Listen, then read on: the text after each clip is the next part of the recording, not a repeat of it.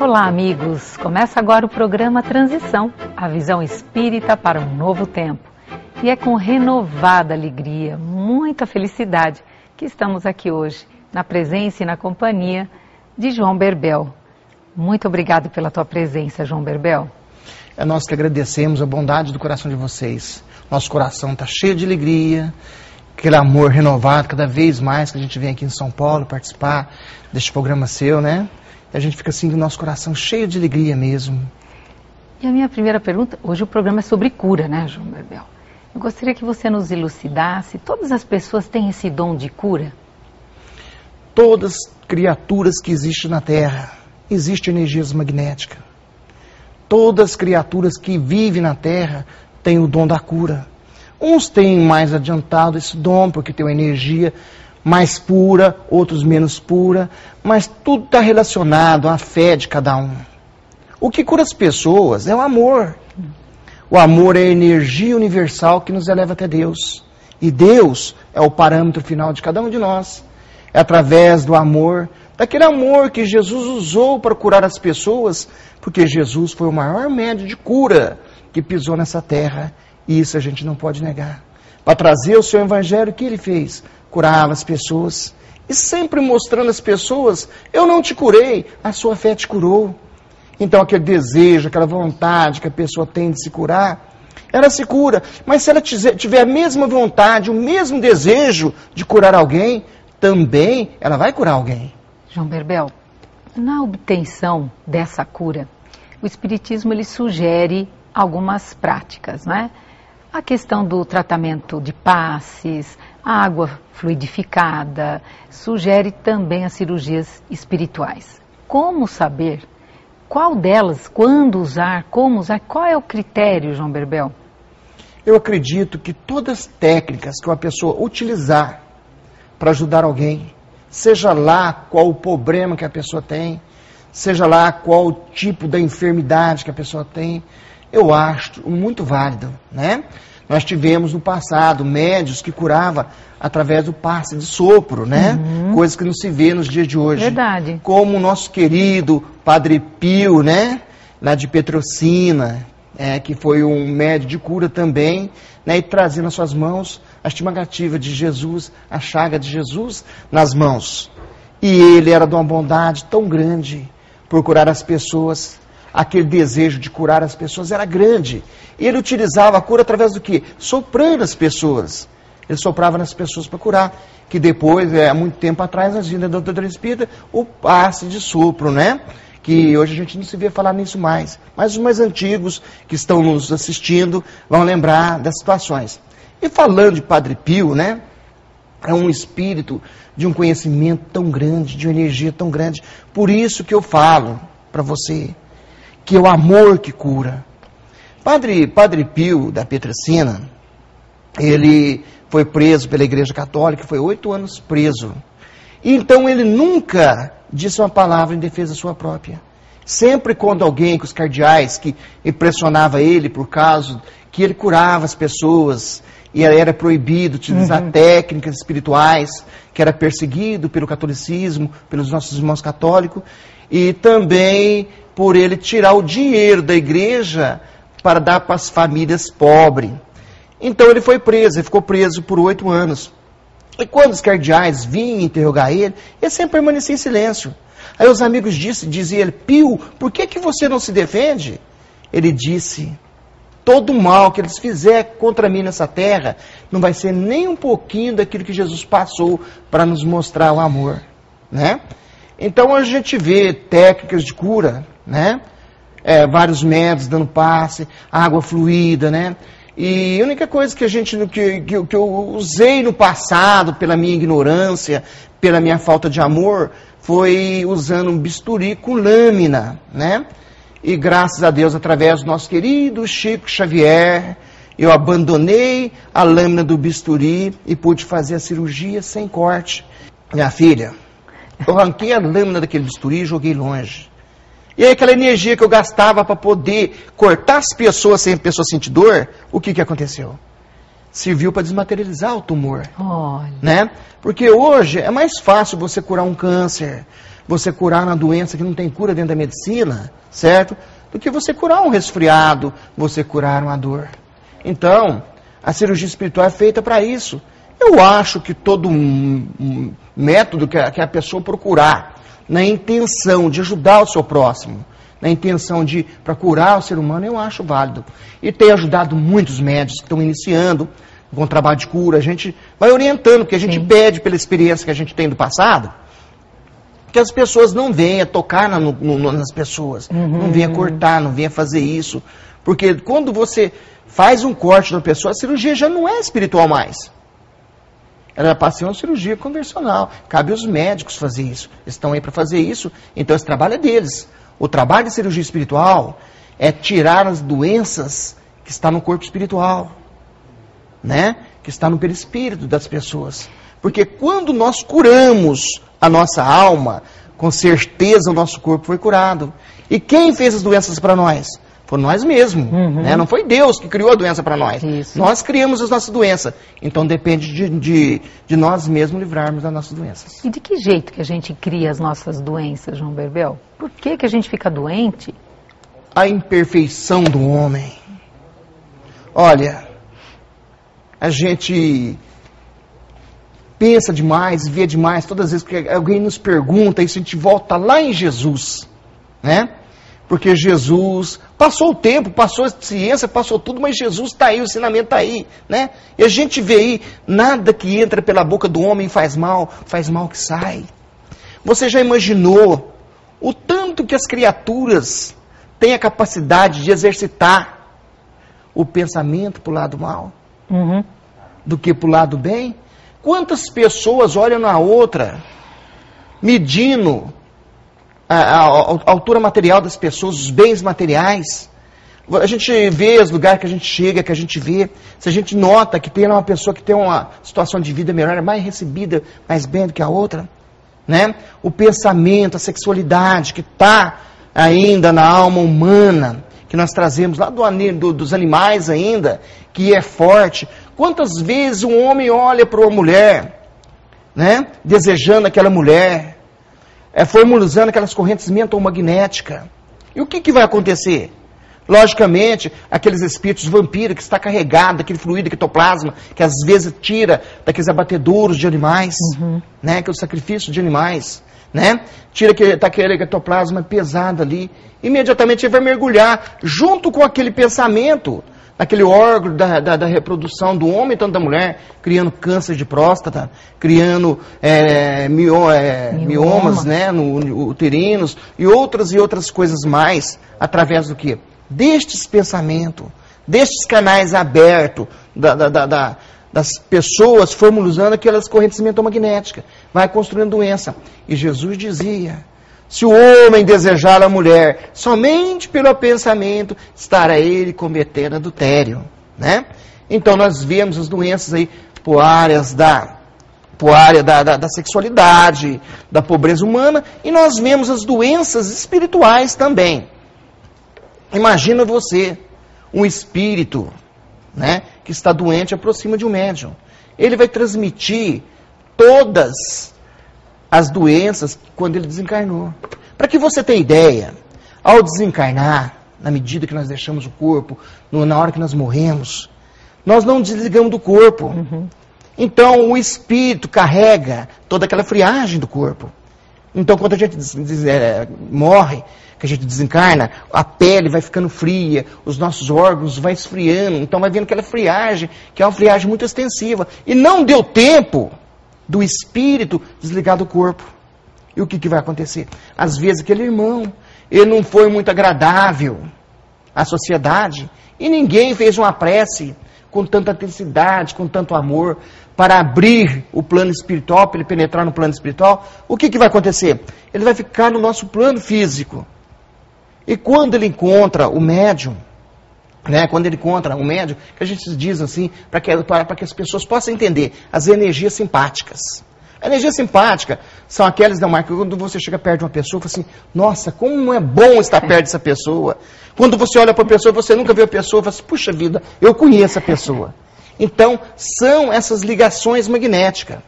E o que, que o espírito vai perceber? Na hora que ele encontra aquele. É mesmo quando ele chega perto de uma fogueira. Então ele vai aproximar daquela pessoa por causa daquelas energias. E ele vai aproximar daquela pessoa. Né?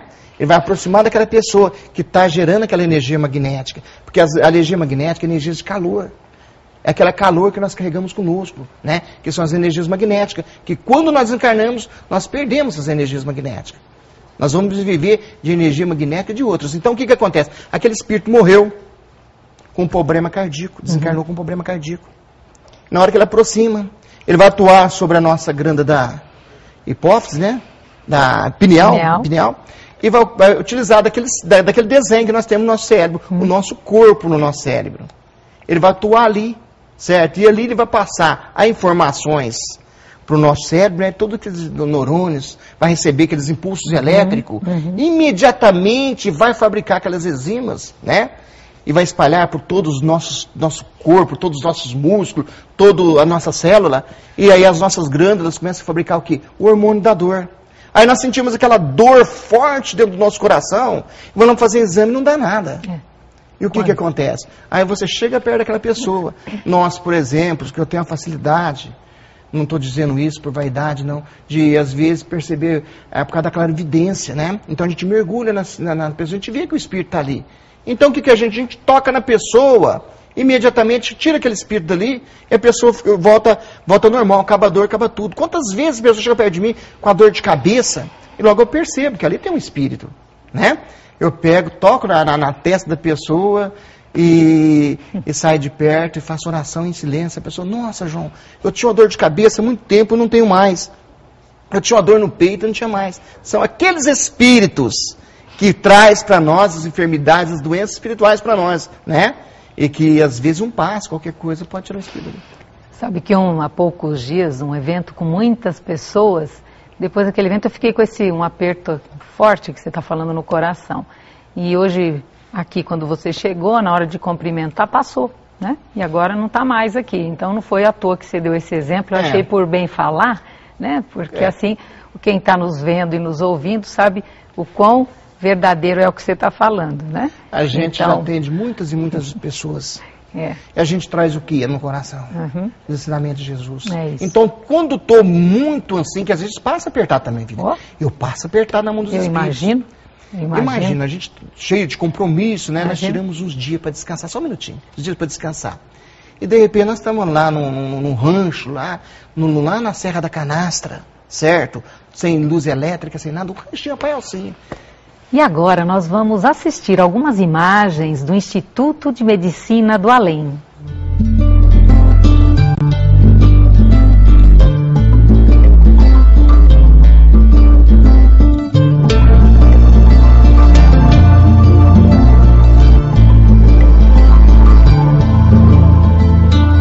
Todas as semanas, milhares de pessoas vêm à procura de um milagre.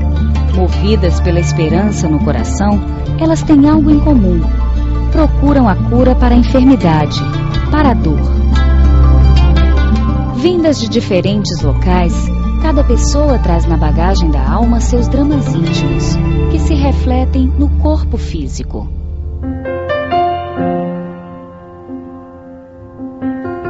Através da bondade do espírito do Dr. Ismael Alonso e Alonso, que foi médico e prefeito em Franca, surgiu nesta mesma cidade um trabalho de grande alcance humanitário, o IMA, Instituto de Medicina do Além. Hoje, o IMA segue se desenvolvendo em torno do ideal de aliviar a dor das populações através dos médicos do mundo espiritual. No IMA, é onde despontou a dedicação do médium João Berbel, intermediando a ação das energias do além em benefício da população.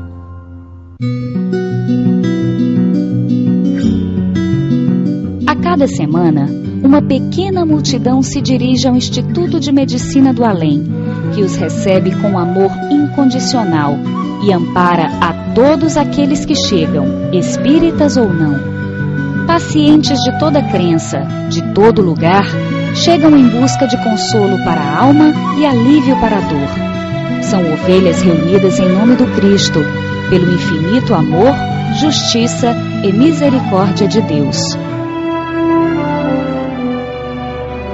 Além da dedicação nas tarefas do laboratório, da distribuição dos remédios fitoterápicos e da assistência no tratamento espiritual, ao trabalho na sopa fraterna, o trabalho com crianças carentes, o evangelho e o desenvolvimento artístico, o bazar da amizade, a construção do hospital, com mais de 200 leitos e lavanderia hospitalar para receber e cuidar dos mais necessitados. A construção da maternidade para mulheres carentes, do hospital infantil.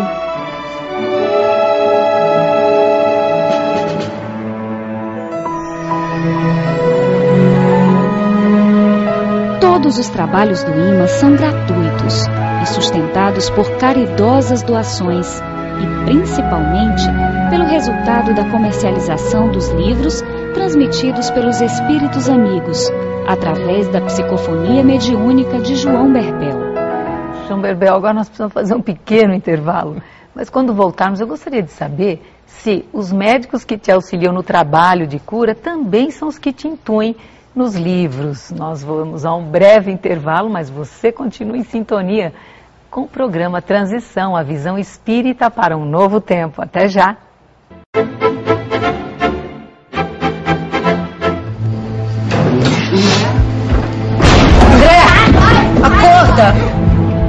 Gostaria de falar com vocês a respeito dos livros de André Luiz, Espírito, psicografados por Chico Xavier.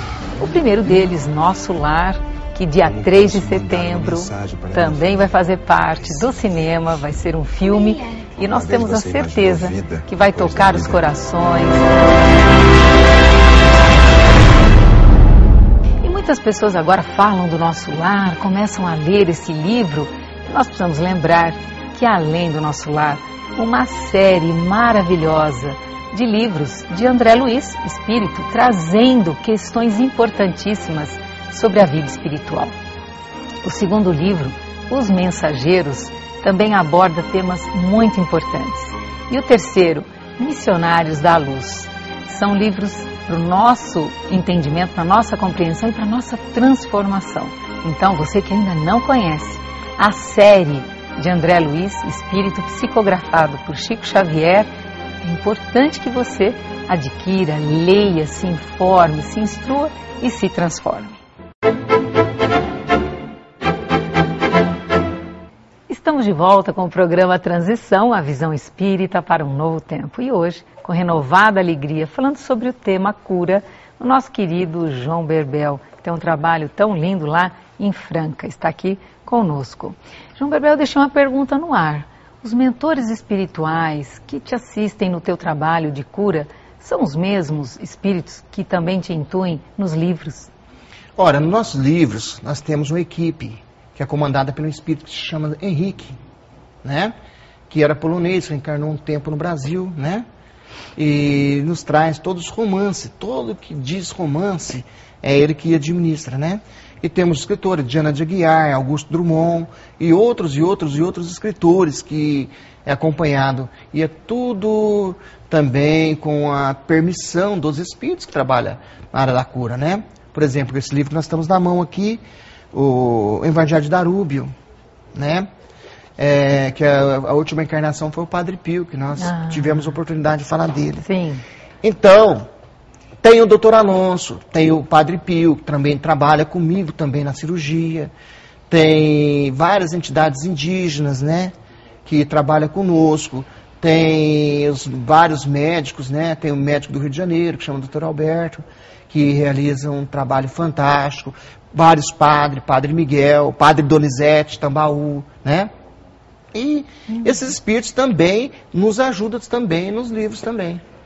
E esse livro é sobre o quê? Qual é o tema? Sobre o que trata, João Berbel? Eu tive a oportunidade de escrever já quase 160 livros. 160. É. E escrevi vários livros. Escrevi o livro dos fluidos, né? Que teve até um pessoal da, da NASA nos procurou através desse livro. Então, o lugar que a gente chega, as pessoas dizem, ah, o médico escreveu o livro dos fluidos. Mas isso para mim não serve de nada, é um livro científico. Mas o livro que mais me pegou foi esse aqui. O Evangelho de Darúbio. O Evangelho de Darúbio. Por quê? Porque nós escrevemos através da psicofonia. Né? O Espírito vem e passa a sua história. Nós gravamos, depois nós tiramos da fita e escrevemos o livro. Então, este livro aqui, eu vi várias passagens de Jesus, quando Jesus era criança. Então, este livro aqui, ele vem fechar os quatro evangelhos da Bíblia. Porque todos eles contam aos três últimos anos de Jesus, Sim, ou então sim. um pedaço do nascimento de Jesus. Mas ninguém sabe da fuga de Jesus para o Egito. Aqui vem contando que o, o Padre Pio, né, na encarnação que ele foi Darúbio da Galileia, Uhum. ele teve a oportunidade de andar ao lado de Jesus, que ele era primo de Jesus, né? Ele era primo de Jesus e primo de João Batista. Então tinha uma ligação muito grande com os dois. E, e ele lá no Egito, que fez com que Jesus, Maria e José viessem para trás, para Galiléia novamente. Eles não tinham dinheiro, eles passavam uma situação dentro de um buraco na- na- no Egito, porque o povo judeu não era bem visto no Egito, né? Naquela época. Então todo o serviço que tinha ali era passado para o povo egípcio e não era passado para o povo judeu. E aí então ele passou muitas dificuldades. Aí quem achou naquela situação foi o Darúbio, né? Olha. Que era primo dele, que era um comerciante de camelo, né? Era uma pessoa de muitas posses na época, que fez com que Jesus voltasse para Galiléia, né? E aí tem toda uma história contando todas as dificuldades de Jesus no Egito, tudo, uma coisa muito bonita mesmo. Isso aqui, se você me pergunta, você é o primeiro que escreveu isso aqui? Não. Existem os, os evangelhos apócrifos, né? Que foram queimados, que foram destruídos. Porque Jesus não tinha só quatro discípulos, ele tinha doze apóstolos junto com ele, tinha uma multidão, tinha aquelas pessoas que carregaram, que estavam junto dele também, que conhecia a história dele. Claro. E Darúbio foi um daqueles que andou junto com Jesus. E Darúbio nos conta que era difícil acreditar em Jesus. Por quê? Porque Jesus andava no meio das prostitutas. Jesus andava no meio dos ladrão. Jesus comia com as mãos. E muitas das vezes, quando dagado, ele dizia: Nada que entra pela boca do homem faz mal. Faz mal aquilo que sai. Então, era difícil de Jesus, eh, das pessoas acreditar naquele Jesus, porque todos, todos os judeus esperavam um profeta todo vestido daquela forma como profeta, né? Que pregasse no templo, bem vestido. E Jesus não. Jesus andava simples. Portanto, que Jesus deixa uma determinada cidade ao lado das prostitutas, de repente demora muito e encontra os fariseus por ali se aproxima de Jesus. E Jesus, como era um espírito, é o espírito mais iluminado do sistema solar, captou o pensamento daqueles fariseus que vinham chegando e disse: Fariseus, que diz vós que eu como e bebo com as prostitutas? E que disse os, os fariseus? Um olhou para Jesus e disse: Se o senhor fosse apenas um profeta, sabia que isso é errado. As nossas leis não permitem isso. E Jesus disse: Fariseus hipócritas, as prostitutas vos renderão no reino dos céus. Ele não disse que os fariseus não iam entrar, mas que as prostitutas entrariam primeiro do que eles, né? É muito impressionante essa, essa passagem de Jesus. E por Jesus ser desse jeito, então quase ninguém acreditava em Jesus. Mas admirava Jesus pelas curas, pelo palavreado que Jesus usava. Porque Jesus vinha daquela, daquela cidade pacata, na, na, na, na costa da montanha da Galileia, no meio das pessoas pobres. E Maria, um espírito super evoluído, né? Também ao lado de Jesus, que contava aquelas histórias para Jesus, que de- depois Jesus transformou aquelas histórias em parábolas, né? Então, é mais ou menos isso. E este livro eu pude ver muitas coisas desse jeito, que eu me emocionei bastante. Eu senti vergonha de ser ser humano quando eu estava escrevendo esse livro, com a visita desses espíritos perto de nós. Nós somos tão pequenos, mas tão pequeno mesmo. Se nós imaginássemos o tanto quanto é bom ser bom, o tanto quanto é gostoso ter a caridade nas mãos, o quanto é bom ajudar nos próximos, que de repente eu noto esse, esse mesmo padre, João, tu queres salvar a sua alma? Dê o que tem aos pobres. Abra suas portas para os mendigos, para os necessitados. João, Dá suas roupas que não estão usando para as criaturas necessitadas. Se alguém te roubar algo, não vai em busca. Deixe que os leve. Mostrando uma forma tão grande de fazer a caridade. Que às vezes nós estamos tão longe desses espíritos que a gente vê esse Padre Pio construindo aquela, aquele hospital né, que ele construiu, é. a casa dos necessitados, é. com amor e com carinho ser perseguido. E hoje a gente só tem amigos, só pessoas que nos elogiam, que nos elevam lá, lá, em cima. Não temos crítica nenhuma. Então, isso a gente tem aquele medo no coração e que muitas das vezes a gente para em oração para dar uma examinada na nossa alma, ver o que, que a nossa alma está fazendo de errado, para dar uma melhoradinha. Quais são as suas é, orientações e sugestões para as pessoas transformarem essas energias, João Berbel? Só através do amor. Olha, a gente corta o coração quando a gente deita numa cama, sabe que a gente vai dormir e saber que tem irmãos nossos caídos pelas calçadas. A gente vê as drogas, a gente vê esse final de, de tempo, né? Porque nós estamos chegando ao final dos tempos. Os sinais estão nos céus. Não vê aquele que não tem olho para ver. Mas nós vemos, nós vemos tantas as coisas aí que a gente nem imaginamos. Mas se nós buscarmos dentro do Evangelho de Jesus, nós vamos encontrar, né?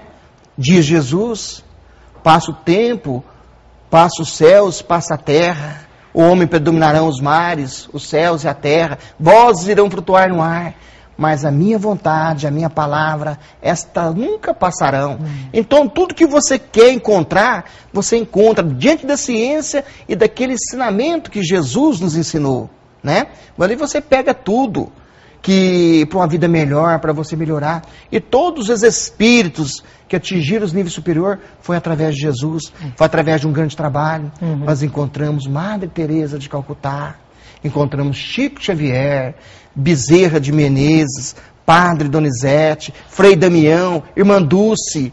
Esses espíritos trabalharam no que? Na caridade, né? Trabalhar na essência de ajudar o próximo. Porque na medida que você ajuda alguém, na verdade, você que ajudar. É verdade. E agora, as suas considerações finais, João Berbel. A nossa mensagem é uma mensagem de amor, de carinho. Você, meu irmão, que às vezes tem aquela vontade de curar alguém, que às vezes manifesta através da bondade do seu coração de tocar em alguém e curar. Lembra-te que a oração é a energia que nos liga ao plano espiritual e que tudo que nós fazemos através do plano espiritual. Então nos resta fazer tudo da melhor forma possível, deixar este amor tomar conta diante de nós, porque este amor é aquele amor que nós carregamos conosco, de olhar para os céus e acreditar que lá em cima existe um Deus, e que este Deus é a causa primária de todas as causas, que este Deus é a energia maior sobre todas as energias, que este Deus é o ser supremo do universo. Daí nós dobramos as nossas pernas para cravar os nossos joelhos ao chão, com os nossos braços abertos debaixo de lágrima em oração, olhando para este céu azul sem dimensão, agradecendo a este Deus bondoso por ter escolhido este anjo bendito chamado Cristo, que se tornou verbo e vestiu a roupagem da carne e veio sobre nós. Codificou o amor e trouxe ao mundo a boa nova, e nos amou distintamente até dar seu sangue alvejado numa cruz, para nos mostrar que o amor é uma hóstia imaculada, que o amor é uma hóstia sem mancha, que quando ofertada no altar dos nossos corações, rende-se o aroma de perfume tão grande. E este perfume, ele é agradável ao facto de Deus, porque coloca na dependência dele todas as criaturas que amam. Filhos de Deus, que a luz de Jesus ilumine a todos. E assim, agradecendo profundamente a sua presença, o seu carinho, as suas vibrações e energias, nós vamos terminar o programa por hoje. Mas você continua na sintonia, porque um novo programa, Transição, a Visão Espírita para um Novo Tempo, está sendo preparado para você. Até lá!